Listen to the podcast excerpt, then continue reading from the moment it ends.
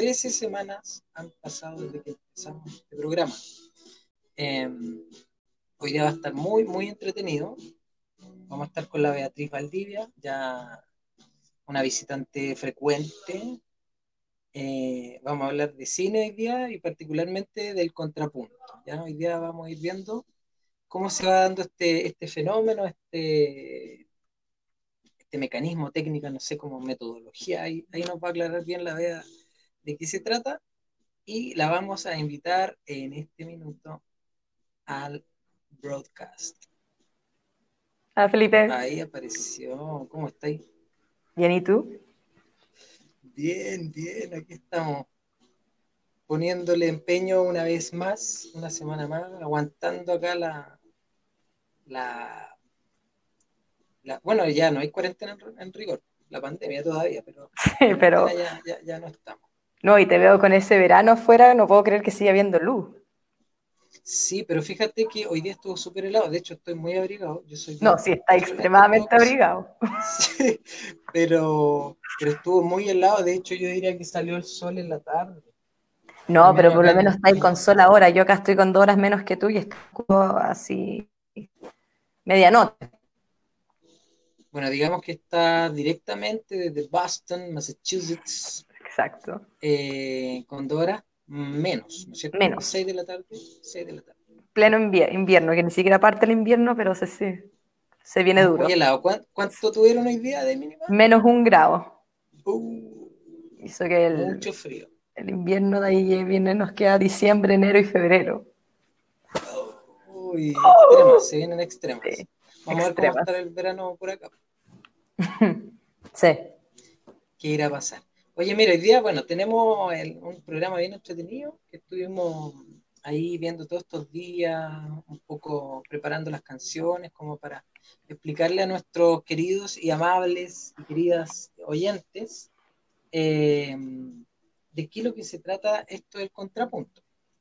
¿Ya? Así que vamos a empezar con eh, hablando o definiendo de qué hablamos cuando hablamos de la música de contrapunto?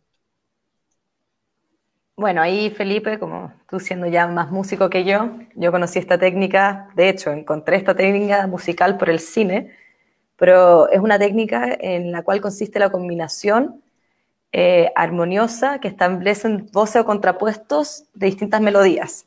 Y ahí les tenemos un par de ejemplos como para mostrar bien qué es y cómo se lleva a la práctica y es algo que empezó a surgir, si no me equivoco, en el siglo XV, con el Renacimiento y después se expandió el, barroco y sigue siendo una técnica que se usa harto en, la música. Ahí Felipe les tiene la partitura. Mira, ahí exactamente, yo ahí voy a compartir la partitura de Ego Sum Panis Vivus y vamos a escuchar un poquito y ahí vamos a ir explicando un poco eh, que yo creo que no es tan complicado de entender que es un poco ir. No, yo creo que una vez que uno se. niveles, ¿no es cierto? Aquí vamos a ir escuchando. Sí, al escucharlo, yo creo que eh, cuesta más entenderlo cuando se explica así de manera más abstracta, pero en práctica eh, se entiende mejor. Y aparte, el ejemplo que vaya a mostrar de Palestrina, Palestrina es el experto de la música de contrapunto, acá con músicas y voces, con voces de música. Ahí está.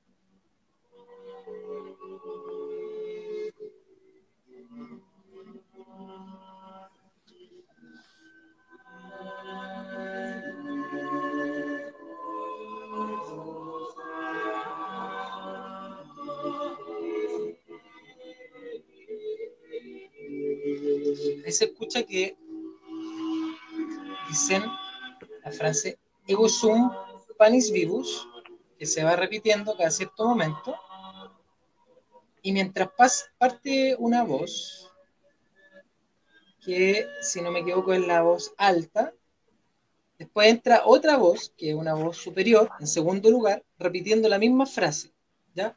Entonces cada cierto momento de la canción va entrando una una segunda voz, una tercera voz, repitiendo lo mismo, pero en distintos niveles. ¿Ya?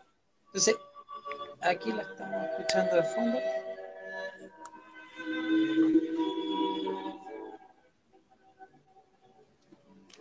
Claro, como se puede ver en la partitura y tú lo explicaste con más elocuencia, es, son casi que elementos individuales que forman parte de la misma canción.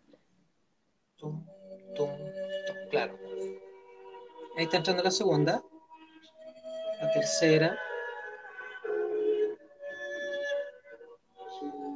cuarta, y así. Menos yo alcanzo a cantar cuatro o sea. Entonces, la idea de esto fue como ir haciendo esta combinación armónica, evidentemente, para que sonara bien, para que sonara bonito. no es ruido. no es ruido solamente. Después esto ya pasa, eh, porque acá estamos en, en, el Renacimiento, ¿no es cierto? Y después tenemos otro ejemplo que está con Johann Sebastian Bach. Se llama Contrapuntus 2.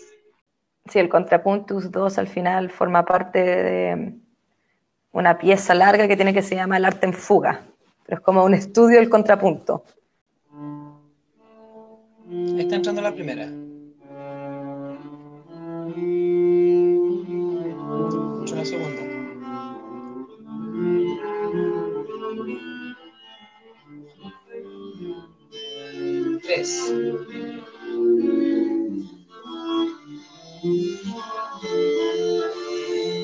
Entro al cuarto. Un cuarteto de cuerdas.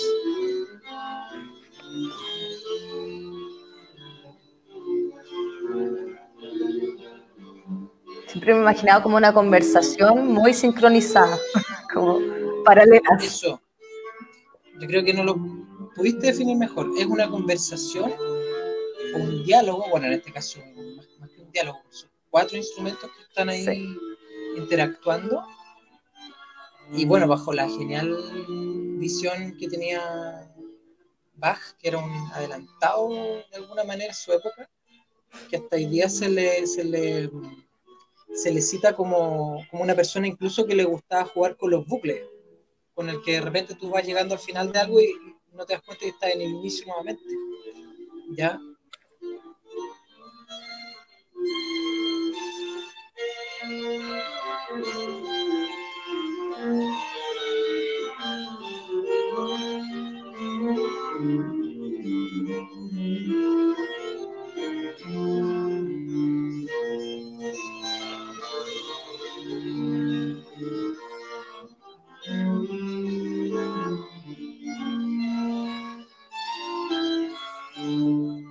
Y aquí vamos a ir entrando a un ejemplo en el cine.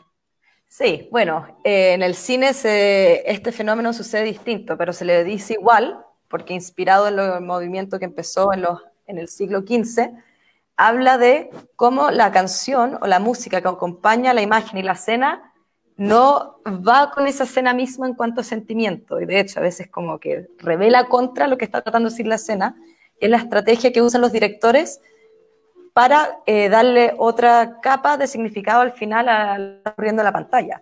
No significa que los directores usan música punto en la misma significa que la estrategia de usar una canción, música, armonía, que va en contra o no en contra, pero que no va a favor o como complemento de lo que está sucediendo en la pantalla y la acción se llama estilo contrapunto.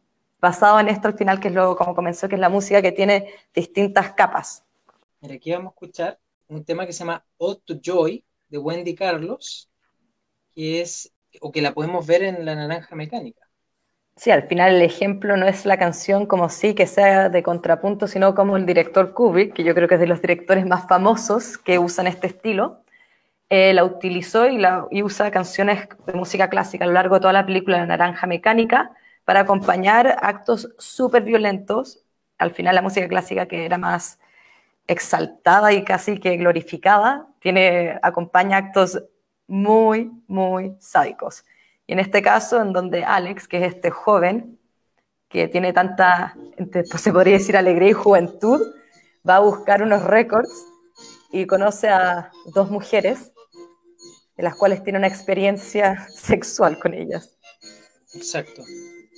Y el director Kubrick ah, utiliza esta canción no para acompañar melódicamente la escena no quiere resaltar algo más que quiere que pongas atención y sientas al final lo que está sintiendo este personaje sádico en, que pasa por la vía en verdad haciendo lo que quiere y satisfaciendo sus mayores deseos. Alex. Alex.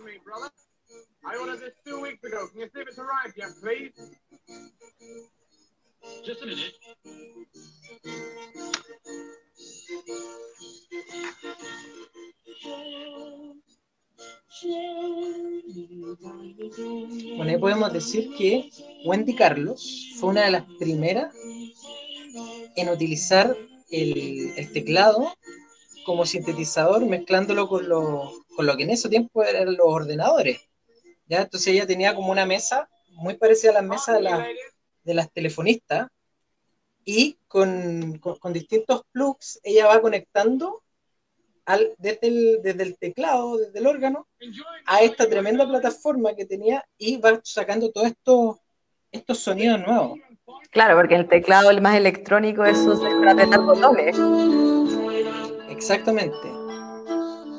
Sí, pues, pero yo encuentro, suponte, el hecho de que Kubrick y lo que el punto más importante de la música contrapunto en el cine es que se utiliza para mandar un mensaje. Y ya el hecho de que Kubrick haya elegido no solo usar la canción, esta canción que es la Ode to Joy, sino que en esta otra forma que es hasta un poco infantil, te está tratando de decir algo del estado no solo psicológico del personaje, pero de quién es, y el mensaje va más allá. Exacto, mira, aquí en esta foto se ve a Wendy Carlos con esa consola que tiene al fondo y la tiene conectada al teclado abajo.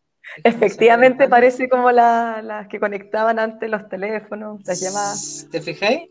Ella, ella va, conecta, desconecta, sube volumen, baja volumen, y por ahí va sacándole estos sonidos como tan especiales y súper setentero y que en, o sea, en el fondo es como la prehistoria de la música electrónica.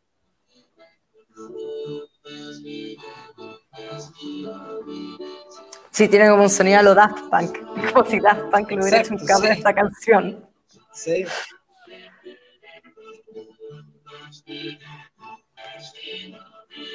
Ahí la vamos experimentando. ¿sí? Claro, este tipo de canción no es muy común si es que uno imagina en escenas eh, de coito. las canciones que las acompañan son más em, ambientales. En cambio, en el estilo del contrapunto no es ambiental, es totalmente lo opuesto. Tiene, es independiente a la escena y es tan importante como las acciones que están ocurriendo para aumentar el significado y el mensaje que está tratando de transmitir el director. Bueno, y después en el cine ya empezamos a ver que, de alguna manera, o sea, no después, sino que a, los comienzos del, séptimo arte, cuando recién estaba convirtiéndose en un arte, empezamos a ver toda la, significación que empieza a tener la, música por el hecho de no tener Diálogo. la película un sonido, un, sonido acoplado, digamos, era solo imágenes.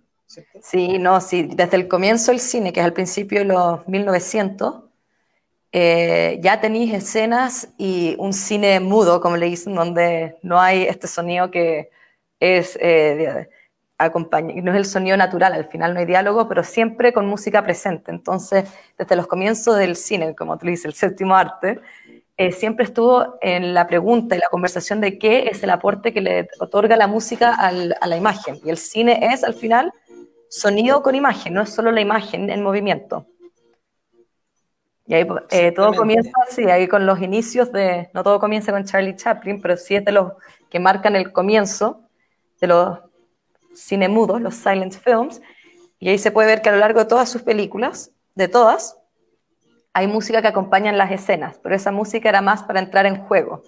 Ahí es los primeros inicios de cómo la música empezó a influir al final el movimiento que tomaban las escenas. Mira, Beatriz, ya tenemos gente que nos está acompañando. Está Cristian Crix, que nos dice: Hola Felipe, ¿qué tal? ¿Cómo estás, Cristian? Hola Bea, también te está saludando a ti.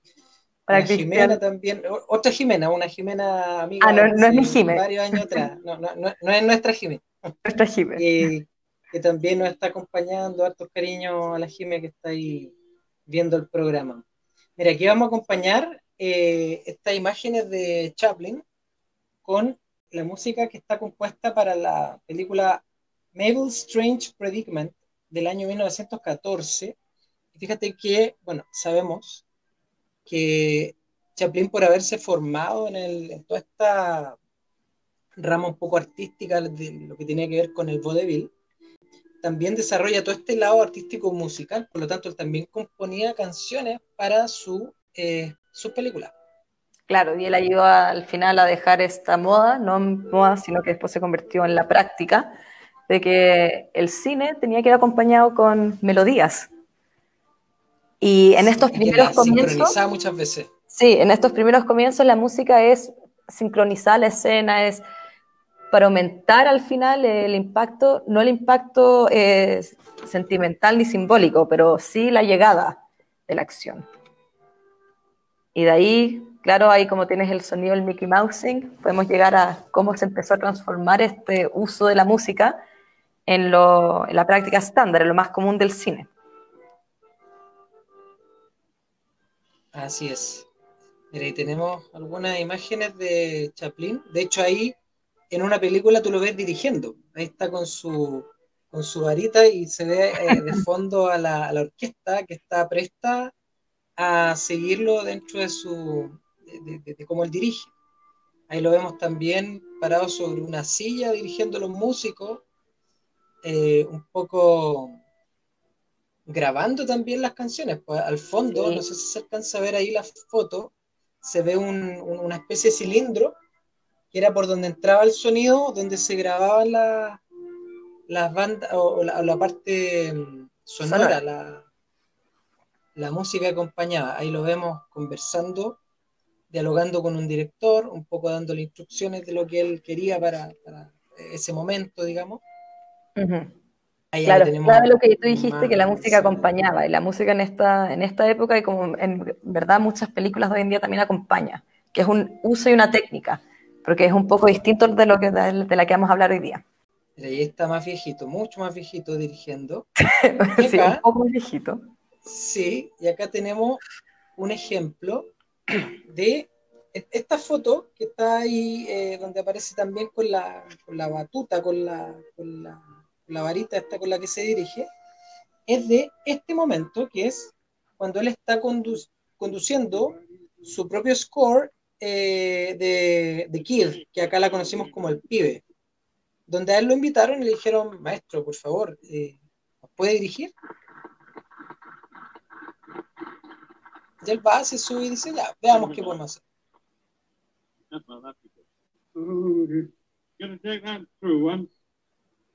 Eh?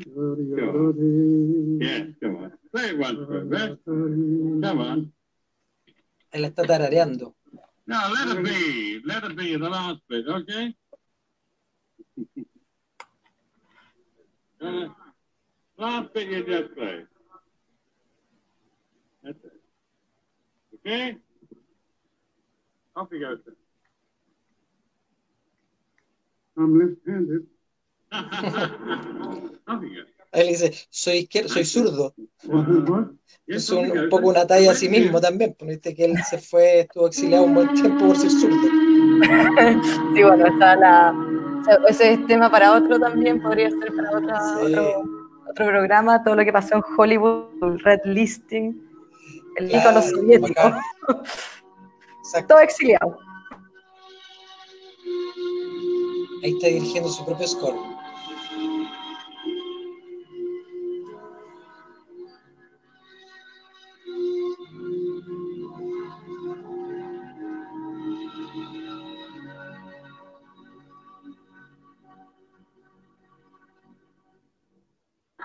Ya digo, está bueno. Está bueno. Bueno, y aquí ya entramos a, a otra parte. Vamos a pasar a lo que es el Mickey Mousing, sí. Exacto. Eh, Chaplin perteneció a los pioneros del cine al final, que entendieron que la música era un componente importante del cine, si bien no tenían sonido todavía. Entonces no fue hasta el año 1927 donde finalmente lograron incorporar diálogo y sonido, no solo música, a las películas, por ende, antes la música lo que hacía en la época de Chaplin era entretener, era acompañar, pero ahora ya tenemos el sonido. Entonces, ¿qué rol le damos a la música? Y la música empezó a utilizarse para eh, acompañar sentimientos que pueden otorgar las imágenes. Entonces, por ejemplo, el famoso ejemplo de Psycho, el, este, el, al final el, producto psicológico ocurrir con estos violines. Es la famosa escena de, de la ducha. De la ducha. Mm. Entonces ahí empezamos a ver como un refinamiento de la estrategia del uso de música en el cine. Y esto es conocido como el Mickey Mousing porque trata de que la música acompaña demasiado bien a la escena. Y no acompaña en el sentido como lo hacía antes de Chaplin, sino que ahora le quiere dar un significado profundo, pero el mismo significado que está demostrando la escena. Entonces, como para exaltar el sentimiento. Que no sea un mero adorno. Sí, es, muchas veces ocurre y el espectador en el Mickey Mouse ni se da cuenta que está escuchando una canción, porque está tan metido en la historia que es lógico que la canción tiene que seguir y acompañar lo que está sucediendo porque es, eh, son una, una, misma cosa. Sí, ahí está el Bates. Norman Bates. el Norman Bates. Sí, el otro ejemplo que tenemos del Mickey Mousing, que son canciones escritas perfectas para demostrar el sentimiento que querían demostrar y acompañar a la imagen. Tenemos mandíbulas. Estamos comentando con Felipe el tema de traducción, que en castellano se llama tiburón, pero yo significa mandíbula. Que mandíbulas no hubiera dado tanto miedo como título. No. No. Qué peliculaza esta. Sí. Ahí entonces se puede escucharlo, el, el, todo el acompañamiento del tiburón, que es parte del tiburón, y se convierte en el tema del tiburón. Cada vez que aparece el tiburón y empezamos a sentirnos un poco nerviosos a lo largo de la película, porque sabemos que está ocurriendo, porque la música nos informa también, de cierta medida, del sentimiento que deberíamos sentir. Entonces todo eso es conocido como Mickey Mousing y es la práctica más común del uso de la música en el cine. Es música que acompaña como complemento perfecto.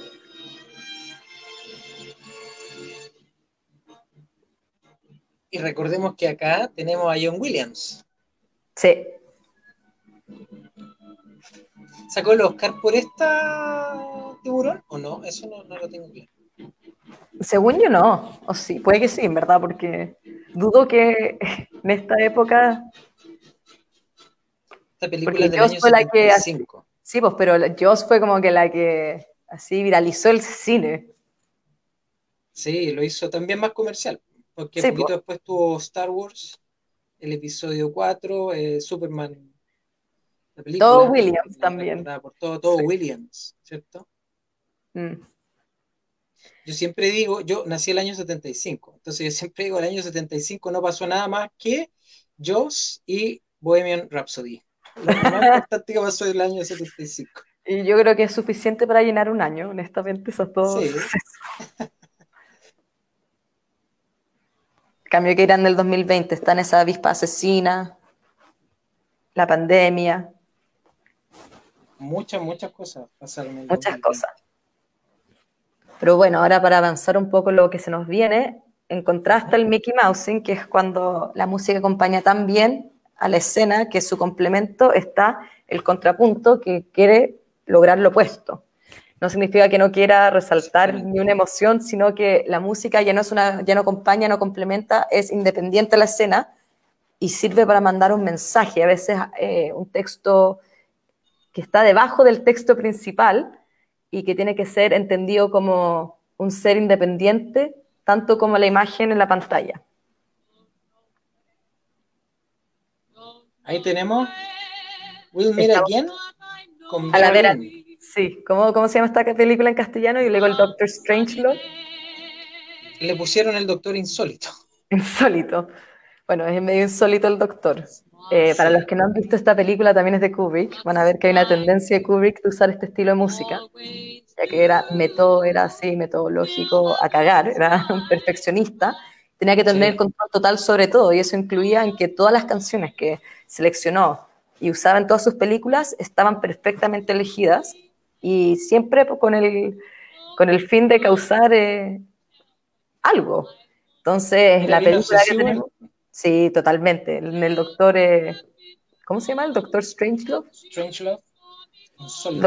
insólito en la película es toda una parodia de la guerra. Y al final, como en la Guerra Fría estaba la posibilidad de que se iban a desatar armamentos nucleares y acabar con la humanidad entera. Y claro, entonces Kubrick no encontró mejor razón que cerrar su película una vez que el, todo el armamento nuclear se haya desatado y que se estaba acabando el mundo, con esta canción optimista que en verdad originalmente fue escrita para acompañar a unos soldados británicos, para decirles, nos, vemos nos vemos después de la guerra, we'll see each other again. Sí, vayan nomás, si no va a pasar nada. Vamos sí, vayan, no va a pasar nada, exacto. Siempre alegre, optimista, pero en verdad la parodia entera. Usaron una canción Sí esta canción se ocupa, se ocupa en varias cosas, o sea, de hecho el, disco de Wall de Pink Floyd, em, Roger Waters canta en una parte. Does anybody here remember Berlin? ¿Cierto?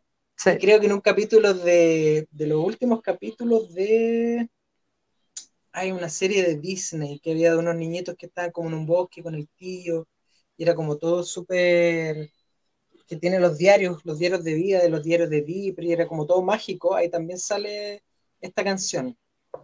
Me imagino que la de Disney no fue tan irónica, porque la de Roger Waters, claro, como dijimos que Berlin escribía estas eh. canciones optimistas para los soldados, él, lo que le pasa a Roger Waters en The Wall es que queda decepcionada, existencialista en un mundo nihilista, como que quiere recordar a Berlin que le había prometido así un mejor mañana, y lo mismo hace Kubrick, pero te dice, no va a haber ni un mejor mañana, es una mejor manera de reírse al final de lo ridículo que fue y es el mundo en el que vivimos. Entonces, este es un tipo claro ejemplo. el misil. Sí. y el, el, misil patriota. un, un, vaquero de americano, sí, gringo, patriota a cagar. Que le da lo mismo a acabar con la humanidad con tal de que cumpla su misión de matar a los rusos.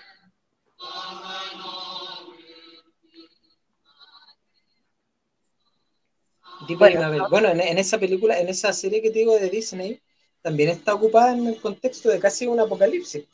Sí, bueno, entonces un apocalipsis mágico. Hoy sí, es súper conocido. Gravity Falls, así se llama. Ah, pero no es de Disney, ¿o sí? ¿O sí es de Disney? Cartoon Network. me, hiciste, dudar, me hiciste dudar. Mi hermano chico la veía. Bueno, entonces ahora estamos en todo eso, lo que acabamos de ver en cuanto al, Doctor Strange Love es que la música contrapunto puede lograr distintos efectos. No es solo como el Mickey Mouse que acompaña y es complemento, estamos en la parte del contraste. Y ese es uno de los efectos causados por el uso de la, de la música contrapunto. Ahora pasamos a la próxima, Felipe, que es la dramatización con esta canción. Para todos los que vieron el Apocalypse Now de Ford Coppola, la famosa escena de los helicópteros que van llegando a Vietnam.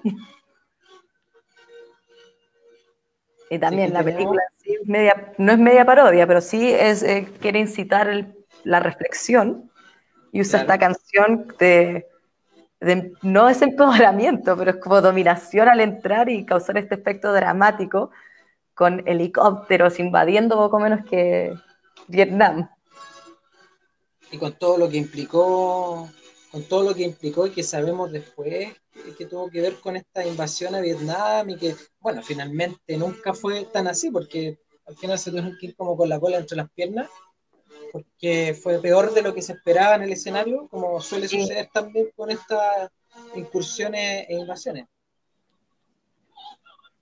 Sí, entonces. Para acompañar que Reinhard Wagner.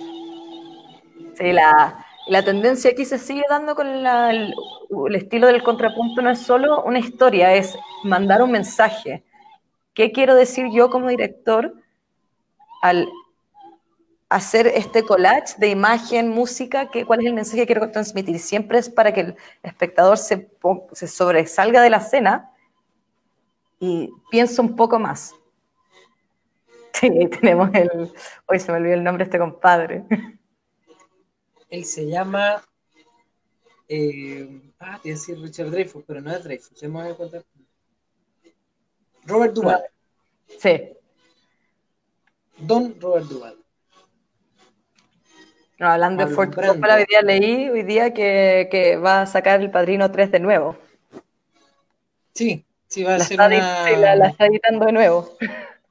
una, una reedición, sí, exactamente. Va, va a cambiarle algunas cosas, como va a hacerlo como lo más adecuado. Yo creo que es como una especie de director's cut. Yo creo que, el- no sé si la viste, la encontré tan mala la película que yo creo que se dio cuenta que la podía reeditar y contar la historia un poco distinta, porque Sí. al final lo único que está haciendo es reutilizando material eh, que no usó para contarla. Yo creo que está aburrido, Capaz. capaz. Tenido a Martin Sheen también. Sí. El famoso Marlon Brando, que dicen que llegó obeso a este, no sé si sabía esto, que tenía que estar eh, súper flaco, porque era este, este personaje que está en la selva, que se había, que había empezado a liderar a estos indígenas, por decir, estas tribus, tenía que estar Sí. así raquítico. Y el Marlon Brando llegó obeso. Tuvieron que grabarlo, Don Juan de Marco. sí. Por eso no le, le ponen tanta pintura como a los lados, cuando está especialmente la única eh, última escena que está con todo negro. De veras. No está el Que se- Brando no, se ve como que hubiera estado mucho Sí. tiempo en una selva en tropical la selva, con poca exacto, comida. con poca comida, con malaria y peste y todas las pestes. Claro. Pero bueno, ese es el efecto número dos que tenemos con la luz de la música contrapunto, la dramatización. Sí, ahí- esa, esa es la imagen. Esa. Las bombas detrás y... Sí, Es como un poco lo que quería hacer. ¿Sabes qué se me viene a la mente? ¿quién? Es como un poco lo que quería hacer Robin Williams cuando en la película Dead Poets Society lleva a sus niños ahí a, a- a patear la pelota, el balón, leyendo un poema y él les pone de fondo la obertura de 1812, pa, pa, pa, pa, pa, pa, pa, pam, pam, pa, ya, y lean, y como que yo siento que ese efecto quería lograr él, ¿no? Sí, claramente, un- es como sí, un sentimiento Épico, que como sí, épico. épico, totalmente épico. Después llegamos a El tercer efecto que sería la, la yuxtaposición, que es similar al contraste, pero el contraste es casi lo opuesto. Esto es, la imagen sola no tendría significado sin la música y la música no tendría significado sin la imagen. En cambio, en el ejemplo del contraste sirve porque es una parodia y como es una parodia se está riendo de algo. Esto es, el mensaje está en el conjunto de los dos. Y no sé si vieron Wally, todos acá, de las mejores películas de Disney, diría yo, o Pixar. Sí. Pero parte tocando esta canción y así tenemos un- una entrada al planeta Tierra, que es un basural, un desastre, es asqueroso. Y la única vida que tenemos es este robot que busca vida, al final busca acompañamiento porque está solo. Y él está encargado de recoger toda esta basura y ordenarla. Y esta canción habla de, igual que la de Berlín, mañana es un buen día, el aire es, el, eh, podemos tener aventuras dentro de este aire exquisito, el aire de la tarde, y habla mucho del aire que se siente Claro. en, en el planeta. Entonces, la idea de esto es, como seres humanos las estamos cagando. Eh, Eso es un Nos vamos a poner nuestra, nuestra mejor ropa para poder salir y disfrutar Sí, de no. la vida. Y esto al final deja el, el, el marco listo para que la historia de la película de Wally se desarrolle. Que después llegan a, como la civilización humana se trató de mudar al espacio para sobrevivir. Y como Wally, este robot, eh, viene a ser la salvación. Sí, una esa, esa basura que, que- que es como, son como edificios. Sí, finalmente. pues, porque Wally es, es el rol de Wally. Agarra toda la basura que está la, la ordena, la hace un- y la, la, la pone. Todo lo que Wally ha hecho así durante todo el año. Se hace amigo de una pequeña criaturita que es como una cucarachita. Sí, es que es, el saltamonte. Pero la canción también está muy famosa. Dice, there's a whole world out there. Hay un mundo entero para encontrar y conocer. Cuando te muestran todo esto, claramente no hay ni un mundo, no, no queda nada. Y como es antigua, también tiene que decir, existía este mundo, el mundo que todos vivimos ahora, pero en el futuro no va a existir. Entonces, ¿de qué mundo estamos hablando? Exacto. Recordamos que estamos hoy día nuevamente con la Beatriz Valdivia Cox, hablando del contrapunto, de la música, de, de cómo se aplica en el cine, como con distintos ejemplos para poder ir graficando todo esto que vamos a conversar hoy día. Sí. Bueno, yo creo que... ¿Cuál, cuál tenemos? ¿Mm? ¿Cuál es la que tenemos ahora? Aparte de El la. Pero yo iba a decir, con este, el de la juxtaposición, se puede entender bien como esa escena de Buscando Nemo, que es la misma producción, pero donde está viajando con la, con la ballena, que es muy ambiental Ya, la sí. canción. Y si pondríais esa canción encima de esta eh, recorrido de escena, de la primera escena, te cambiaría todo el mensaje, el sentimiento que nos siente hacia esa escena. Ah, claro. Entonces, como ese ejercicio de hacer a veces como la de Buscando Nemo es preciosa la canción, está con la ballena eh, navegando por el océano tratando de encontrar al hijo, pero acá esto es otra, es otra película. Exactamente. Sí, ahora vamos al, perdón, el efecto número último, cuatro, que es la caracterización.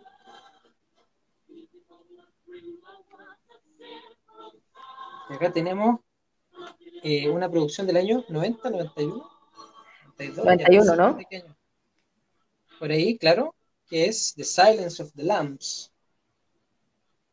Sí, eh, y acá el ejemplo que vamos a usar para el cuarto efecto, que es la caracterización, vamos a usar dos ejemplos, vamos a explicar dos, o no explicar, ver eh, dos usos de canciones en dos distintas películas, pero en, muchos recordarán la famosa escena en donde el gran villano, Buffalo Bill, se mira al espejo, se pone su, exacto esa, se pone su, su ruch y baila al frente del espejo, que es alguien que hemos visto que puede hacer cosas terribles, y baila esta canción más dulce, más suave, y se incita al mismo en el espejo, y ahí podemos entender el estado psicológico de este personaje al final. Esta canción no va para Goodbye nada por la Horses. película. Sí, Goodbye Horses. Exacto. Pero va perfecto en el Buffalo Bill en ese minuto en que está tratando de autoseducirse, ni siquiera sea quién está tratando de seducir, pero se está imaginando en el cuerpo que se está tratando de construir.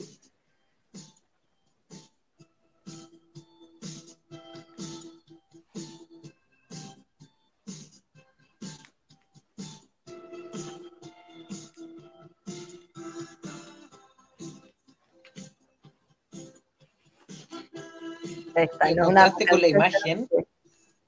En contraste con la imagen que él le muestra después cuando sale a atender a la puerta a Judy Foster, con una imagen muy prístina, muy limpia, Sí. muy, ¿cierto? Muy de un tipo Muy compuesta. corriente, cualquier vecino, claro. En cambio, estamos después de vuelta en su hoyo, en su sótano, donde está él con este, esta dualidad, esta locura infinita. Creo que esa es de las escenas del cine, de las películas que he visto, que más me han... me sentía el corazón acá en la garganta. ¿Cuál oye cuando ella entra a la casa o la Cuando, ella cree, sí, cuando ella cree que va, uno, uno cree que la Jodie Foster va a otra parte, entonces manda como a todo el equipo, todo el equipo Ah, de claro. van a la otra casa, po. Y todos creen que ahí es donde está, finalmente van a encontrar el Buffalo Bill, la Jodie Foster va a, a explorar en otra casa nomás porque no, no, le, no le suena mucho, que el caso está cerrado y nosotros, el espectador, sabe que ese es el villano, la Jodie Foster no, y estamos constantemente así. Y tú ves como esa, esa dualidad como sincrónica de los policías Sí. afuera, ella afuera, entonces tú juras que están en el mismo lugar y de repente cachaste que estaban no. a kilómetros de distancia y no, todo mal. Todo mal, ¿no? Si yo en esa parte que... Bueno, para los que no habían visto la película, mil disculpas. Vale la pena verla igual. Pero un spoiler 30 años después de... Eso yo creo que no vale como spoiler en todo caso. ¿Cuánto tiempo tiene que pasar por una película para que una película exista para que no sea spoiler? Pero es que hay algunos que incluso dan, cuando estrenan películas, te dan un periodo de... de- tienen un nombre, y, eh, pero son días, o sea, tampoco es tanto tiempo. Son días cuando te, te- como que te liberan de la responsabilidad de poder decir algo y que tú decís, ya, no cuenta como spoiler, o sea, Endgame es como... ¿Saben que pasa en Endgame? ¿Cachai? Como Entonces, espoliar eh, Star Wars. Claro, pues sí, como el episodio, claro, exactamente. Entonces de repente yo siento que cuando ya pasa un buen tiempo, digamos, ya demos como plazo un año, dos años, ya no es spoiler. Pero caché que vi con alguien este año eh, el Club de la Pelea. pri- Esa es la primera vez que esa persona había visto el Club de la Pelea. Yo me quedé callada y no, no, no tenía ni idea de lo que pasaba al final. Es raro eso. el año Others. 99. Hace 20 Sí. años. Sí, Es como ver The Others. Sí. los otros, que Sí, también po. es como que, wow, si la Sí, la, la- vez, la están, la están re- la van a rehacer. van a hacer otra versión. Sí, le- ¿Será no sé necesario? qué. No sé. Está bien como está. Eh, pero es el infinito. Mira, ¿por qué Disney sacó tanta película? Eh, actúan eh, las mismas películas que tenían de antes. Sacaba la creatividad. Claro, claro. Lo que pasó con el Rey León, esto live action, que no tiene sentido tampoco. Todo. Sino, el Rey León llegué para verla al cine, lo admito. Y salí fue como, mm, era lo mismo. La versión nueva, claro. Ya, ahora tenemos el otro tenemos- ejemplo de la caracterización. ¿Esta la he visto? Almost Famous. No, ¿sabes ¿Y qué? la Estuve viendo, la, la conozco porque Es mm, buena. Recuerdo a los protagonistas y recuerdo que en su momento sale, él es Billy Kudrup, el que está de bigote a la derecha, ¿no? Ahí me perdiste, no, no desconozco el actor. Sí, sí, tiene que ser. Pero esa es la famosa. Uy, se olvidó el Ella es la nombre. hija de, la hija de Goldie Hawn, Sí, la. Ah, ¿cómo se llama? Es la Kate Hudson. Kate Hudson. Ella Sí. es la hija de Goldie Hawn. ¿Ella es la hija de Goldie Hawn? Sí. No. ¿Cuál es Goldie Hawn entonces? Me confundí, yo pensé que. Goldie Hawn es una que salía en en una, siempre como de pareja de Mel Gibson. En películas ochenteras. Sí, terrible ochentera. Mel Gibson, no, ahí me perdiste. Sí. En todo caso, eh, un saludo, eh, un amigo Andrés me acaba de mandar un mensaje diciendo que lo acaba de buscar en Wikipedia y sí, John Williams se ganó el Oscar por Jaws. Ah, muchas gracias. Muy Muchas bien gracias, ahí. Andrés. Sí. Pero volviendo al tema de la música de contrapunto. Sí, Amour. Ahí tenemos, está un poco cortado el protagonista, este, este Lolo, este joven, William, que en la película básicamente se trata que él es un escritor de música para los Rolling Stones y lo único que quiere es en verdad ser escritor serio los Rolling Stones, pero tiene más como el que trae el agua, ¿sí? Y lo ya. envían en esta misión eh, eh, seguir a este grupo de música que se llama Almost Famous, que está yendo en, eh, está tocando en distintas, en distintas partes y los acompaña. Y en este acompañamiento también conoce no solo la banda, pero también a todos los, las groupies, que no, serán, no, no se llaman groupies, se autodenominaban distintas, pero eran groupies, básicamente. Mm. Está en la protagonista, el interés romántico del protagonista, ella. Y cuando tocan esta canción en la película, es ella también está enamorada, como suele suceder en estas películas así, del cantante, mientras que el niño está enamorado de ella, sí. El cantante está casado, entonces hay todo un rollo amoroso y ella, la Penny Lane, como se hace llamar, eh, se intoxica con alcohol y la tienen que venir a salvar y están los paramédicos y nuestro protagonista, William, la ve a ella de un poco lejos y tocan esta canción y esto es para, netamente para demostrarte el amor que este loco sentía por ella. Claro. No, y la veis con los paramédicos, está casi muerta y con esta canción tocando por detrás que la ve así perfecta, totalmente. Es como el, y es una canción tan romántica y como que te- con tanto eh, necesidad, poco menos. Ahí están los dos. Era el típico amor platónico que nunca lo va a pescar y él como tonto enamorado. Sí, no, y él llama a los paramédicos, pues aparte él la encuentra intoxicada, lo llama y mientras que los paramédicos entran, él la mira en el suelo y toca esta canción porque da lo mismo para él, es el amor de su vida. Intoxicación nivel Uma Thurman. No, porque no era con heroína, esto era alcohol. Ah, ya, ok. Si la de Uma Thurman, eh, ella cree que está jalando cocaína, pero jala heroína. es un poco más extremo, esas son otras ligas. Sí. Bueno, después vamos a hablar de Tarantino también. Sí.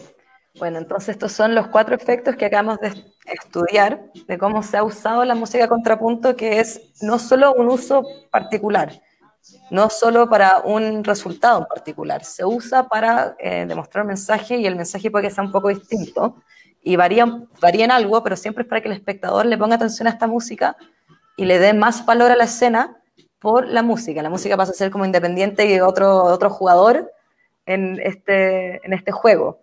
En cambio, en Joss, John Williams, que crea eh, música preciosa, cumple otro rol, que ya no es contrapunto, eso es de complemento.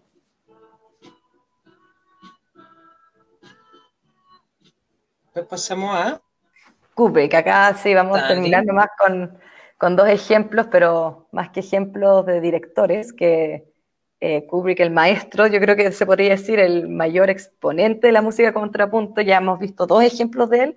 Y vamos a volver a la de la naranja mecánica, porque la, yo creo que la película entera es un estudio de la música contrapunto.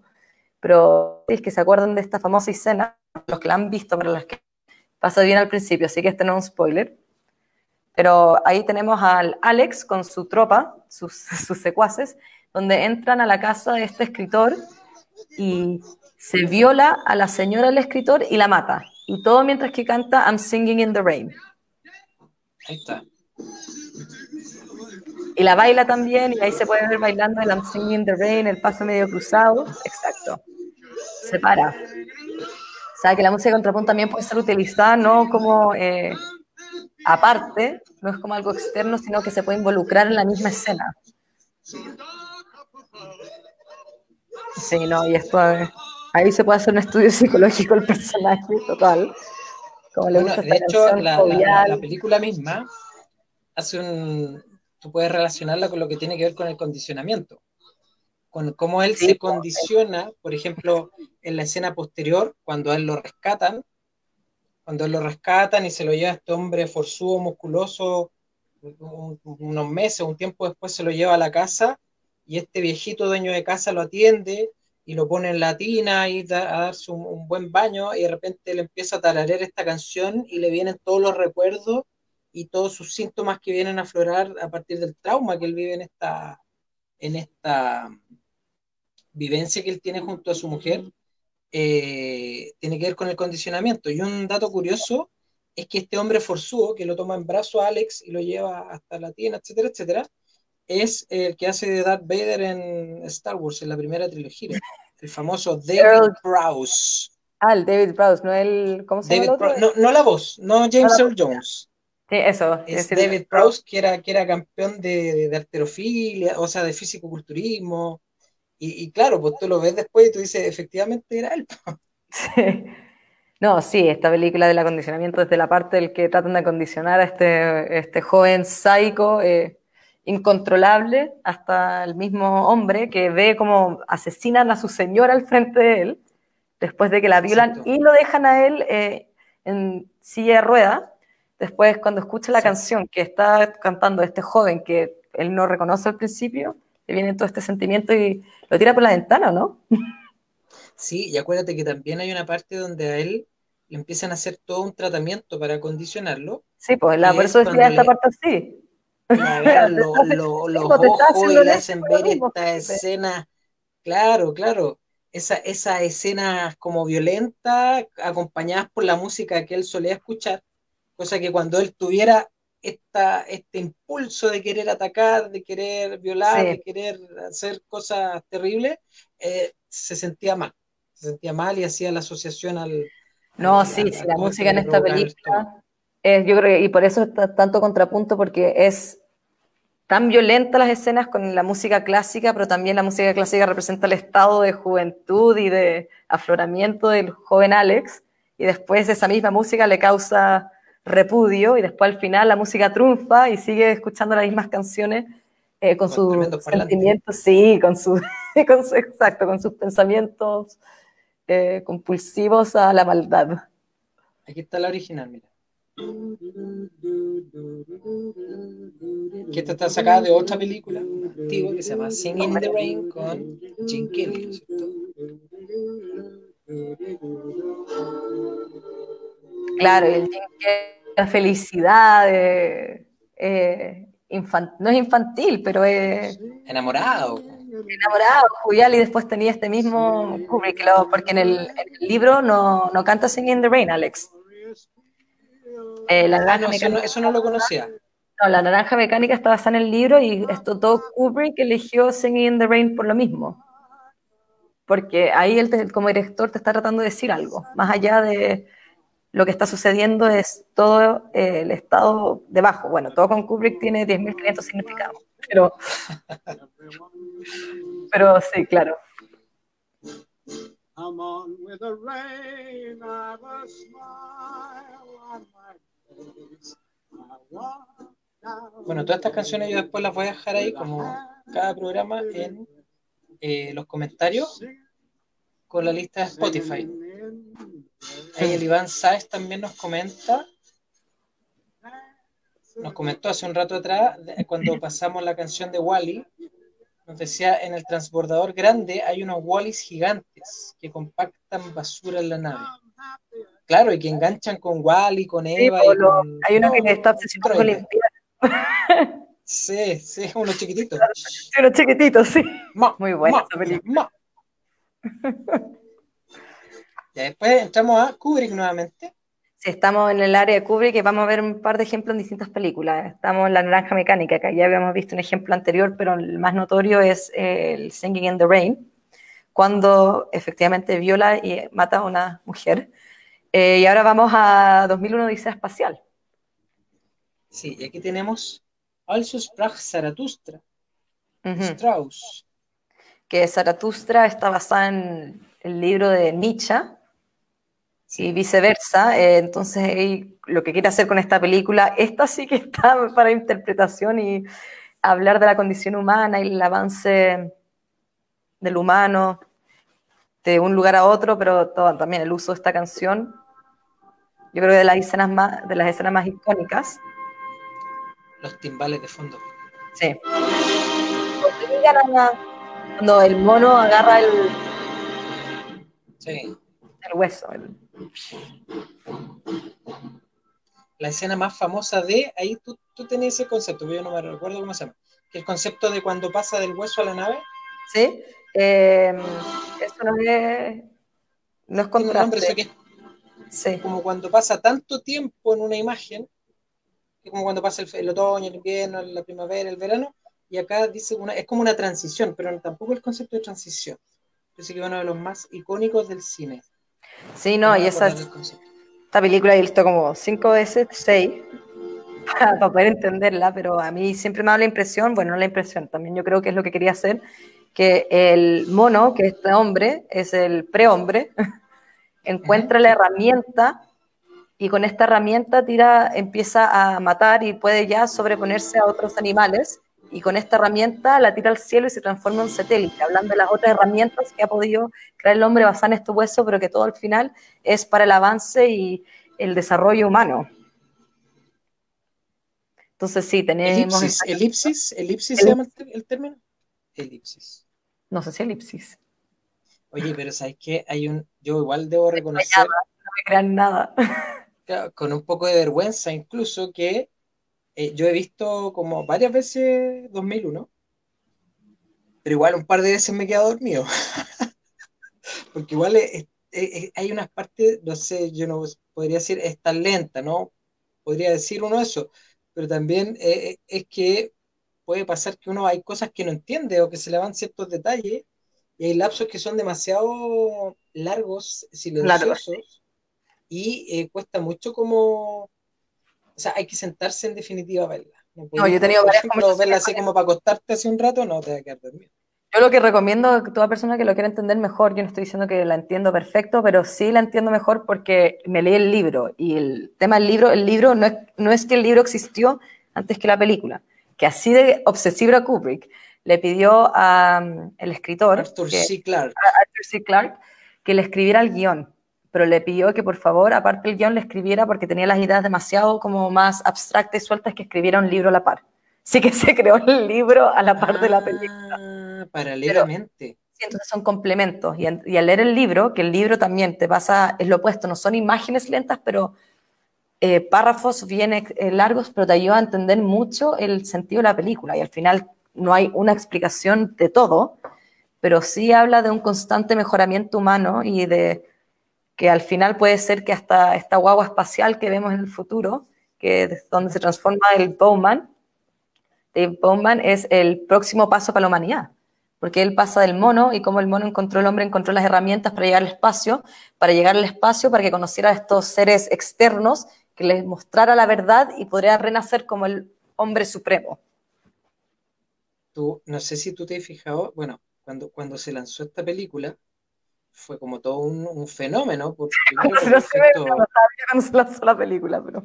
por los- claro, por los efectos especiales, ¿no es cierto? Porque eran tan eh, realistas, por la perfección de las tomas, por la- lo- el uso de los colores, bueno, el, el- el recurso Bueno, narrativo, la música, etcétera. Usó bailarinas para hacer las partes del espacio. Las zafatas son bailarinas, por eso piensan tan delicadamente y son, parecen como si estuvieran en gravedad. En verdad son Sí, bailarinas Hizo profesionales. sincrónico. Y Sí. fíjate que también pasó que, yo no sé si tú has visto, en, en YouTube está por ahí, hay una entrevista que le hacen a Arthur C. Clarke respecto a lo que él opinaba eh, en torno a lo que él, él podía ver a futuro a partir de toda esta cosa como de ciencia ficción o de lo que en definitiva podía pasar en torno a los computadores y varias cosas más.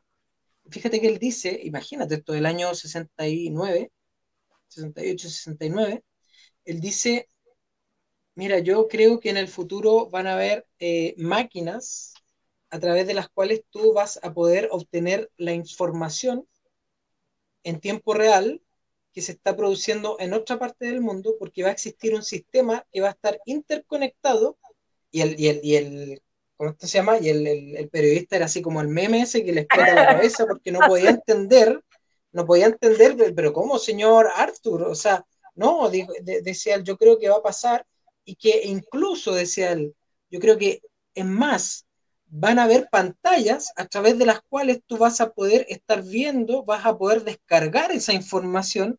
O sea, y el tipo está hablando en el año 69 de lo que iba a ser Internet. Sí, po. Era un gallo absolutamente adelantado a su época.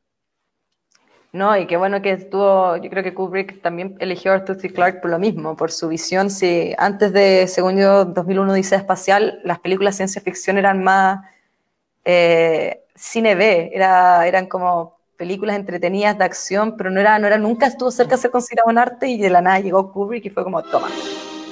La, mini- la película más sí, la película más artística que ver en tu vida, toma, ciencia ficción. Sí. Pero sí, entonces ahí tenemos esta escena en donde el despertar del hombre, que no es solo eh, una canción dramática, pero es un despertar.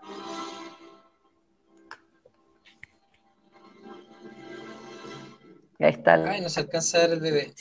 el, el- Yo lo veo acá en mi pantalla, pero ahí no se así usted se lo puede imaginar, Ahí está, ahí está, penita se le ve. está el perfil. Esto tampoco es un spoiler. Ya son Que yo creo que esta 52, película no se puede 50. spoilear porque no, no, no se entiende bien qué pasa. Exacto. son imágenes, nomás son imágenes, no, no, no hay historia. Yo esta película tengo que haberla visto el año 1986, cuando la pasaron por primera vez por la televisión abierta. Me acuerdo que la, empecé, la pasaron en la noche, en estos horarios así como de grandes eventos, ¿cachai? Y, y claro, vi, vi solo la pura primera parte donde salen estos primates eh, viendo esta, esta gran roca como de carbón que es súper larga y me quedé dormido. O sea, de años tuve que arrendarla en un videoclub y poder verla completa. No, sí, yo creo que cuánto adolescente ha fumado marihuana tratando de ver esta película creyendo que iba a entender el universo y se, queda, se ha quedado dormido en los primeros 10 minutos. Exactamente.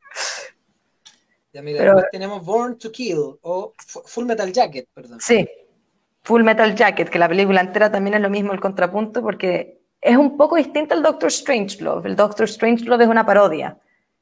Esta no sé si es parodia, esta es como No, una reflexión sobre el estado del hombre y lo que es capaz de hacer por obedecer. Pero también esto toma lugar en Vietnam, que después Kubrick dijo, es la guerra más estúpida que tenía el hombre en la vida. Sí, razón de conflicto armado y está Vietnam. No, no debería estar Vietnam. Pero ahí está un, tipo de canción Iba a recomendar otra, pero que es difícil de encontrar, pero es la que cantan, no sé, acá sí voy a estar cagando el final, pero tras después de todo el abuso que han pasado estos soldados por parte de su superior, por lo, por lo que hacen, todos en conjunto, y aldeas quemándose, digamos, en todas partes empiezan a cantar una canción que se llama el Mickey Mouse House Club, que en verdad lo cantan los niños en Estados Unidos como en, en la, así, en el primero básico, la empiezan a cantar y ahí el mensaje es como, no son hombres, ¿cuál es la diferencia entre un hombre y un niño, lo que está pasando, quién en verdad es responsable por lo, lo sucedido y por qué estamos mandando a gente a hacer esto si es que son niños? Muchos de ellos pueden seguir siendo niños. Tú tienes ahí al gran Lee Ermey. Sí. Que como dato curioso, todo esto fue improvisado. Toda esta parte de la... Este grito, Kubrick le dijo como, no está funcionando el guion, no le gusta, no le gusta, le empujó, le dijo, sí, es que más, bueno, anda, vos dale, así, vuélvete loco. Y toda esa escena así del grito fue, le salió así del alma. Bueno, y hay una escena, por ejemplo, cuando ellos van en el helicóptero, donde va, no, no sé si era un fotógrafo o el periodista, pero que el tipo empieza a marearse dentro del helicóptero y empieza a toser, toser, toser y le da náusea y tú te fijáis que el tipo realmente le estaba pasando al actor eso. Entonces eso lo- yo creo que Kubrick lo dejó y dijo, compadre, esto es muy realista, así que dejemos tu cara toda roja, llena de venas, así a punto de vomitar, porque esto está perfecto. Sí, hay un, eh, ¿qué es lo que dicen en el dicho? Eh, un meme, un chiste, dicen que, que, eh, el hombre nunca llegó, eh, no, ¿qué era? Ah, le pidieron a Stanley Kubrick que grabara la llegada del hombre a la luna, así como para hacerla, porque dicen que es falsa. Pero Stanley Ah, Kubrick sí. era tan perfeccionista que eh, construyó todo para llegar a la luna porque tenía que grabar en, en la ubicación correcta, sí. Claro, él, él Sí, llegó. Sí, que, él- que fue él al final que llegó porque no la podía, tenía que sí, llegar a la luna. Ahí lo tenemos sonriendo en el set, Matthew Modine, que es el protagonista de esta película, uno de los protagonistas, con Vic- Vincent D'Onofrio, con el la- lamentable desenlace de Vincent D'Onofrio también. Y aquí pasamos a Tarantino. Sí, bueno, Tarantino es el, es el, yo creo que es como, yo siempre he dicho que es como Cerati, así era seco para ver todo, copiarlo y hacerlo su estilo. Pero claramente inspirado por algunas de las películas previas y en gran parte Kubrick, tenemos la famosa escena en donde le corta la, cabe- la cabeza, la oreja a- en Reservoir Dogs. Creo que Mr. ¿cuál, de todos los colores co- hace el Oh, corte no la, me acuerdo cuál, ahí me confundo con todos los colores. con todos los colores, pero uno de los colores le corta la cabeza al más psycho, así. Le corta la, cabe- La la cabeza, la la oreja, la oreja, y todo así, mientras que él baila con esta canción y lo pasa bien a- al carabinero. Stuck in the middle with you. Sí. Steelers wheel. Clowns to the left, me. Jokers to the right. Oye, a todo esto, nosotros tenemos un, un audio escucha o un podcast escucha que siempre nos acompaña, día no sé si nos está viendo, que él conoce, conoce a Michael Madsen. Al, al caballero que estamos viendo ahí en ese minuto y que él corta oreja. Le, le- pregúntale si en verdad está, eh, está loco o siempre hace como estos papeles un poco más... Le vamos a preguntar la próxima semana, porque La lo, tenemos próxima semana, invitado, lo tenemos de invitado a uno de los programas. Y, Ahí me voy a meter y voy a eh, hacer la pregunta. Sí, tú misma. De hecho, él me contaba, o sea, de de hecho de lo que él más o menos manifestaba en esa época, que Michael Madsen quedó muy impresionado por los tatuajes que, que el Gonzalo tenía. Pues le, le llamaba mucho la atención sus tatuajes. Decía, uy, está bacán, y se, se quedaron conversando y dialogando un buen rato. Muy va a tener que mostrar también los tatuajes entonces para, con, También le vamos a decir que para aportarla a su historia. Ya lo tenemos ahí buena onda ahí. ¿Mm? ¿No es cierto? Ahí. Joven. corté la oreja. Sí, onda gratis. Literalmente nadie le pidió a este personaje que lo hiciera, pero puso música y se, se, se inspiró. Bueno, vino un Sanfic. Ahí fue donde se cono- lo conoció Gonzalo. Vino un Sanfic, que es el Nacional de Cine de Santiago hace unos cuatro años atrás, tiene que haber sido. Siempre he querido ir, nunca me conseguí entrar. no, muy buen soundtrack, muy, muy entretenido, muy interesante. Traen, traen siempre personas muy interesantes también para de invitados. En este caso estuvo Michael Madsen, entiendo que alguna vez estuvo Pedro Almodóvar también, Willem Dafoe, eh, Tremendo. Ricardo Darín, tremendo actores realizadores. Ahí tenemos a Steelers Wheel, unos loquillos hippies.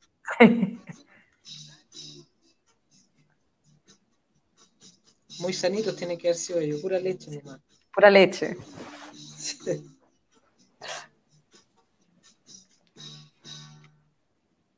y ahí tenemos a La última canción que vamos a escuchar hoy día de Bastardo sin Gloria. Buena película, la escena en que Shoshana y la de. Buongiorno. Sí, con Giorgio. Buongiorno. Y la rubia Shoshana, eh, tra- tratando de llevar a cabo su plan maestro de quemar a todos los nazis y a Hitler dentro del teatro, estrenando la película del famoso soldado nazi que mató a no sé cuántos Sí, soldados en una campaña. el francotirador. El francotirador ahí, ese mismo, eh, está totalmente enamorado de Shoshana y la va a buscar, mientras que ella está tratando de llevar a cabo esta matanza eh, masiva. Y este soldado nazi no sabe que ella es judía y que ella tiene su propia vendetta, que Exacto. quiere matar a todos estos eh, nazis. Y se interpone en su camino y claro, ¿qué hace Shoshana? Este, que nunca lo pudo tolerar porque era un soldado nazi y a pesar de que él lo fue siempre lo más dulce con ella, lo, lo mata.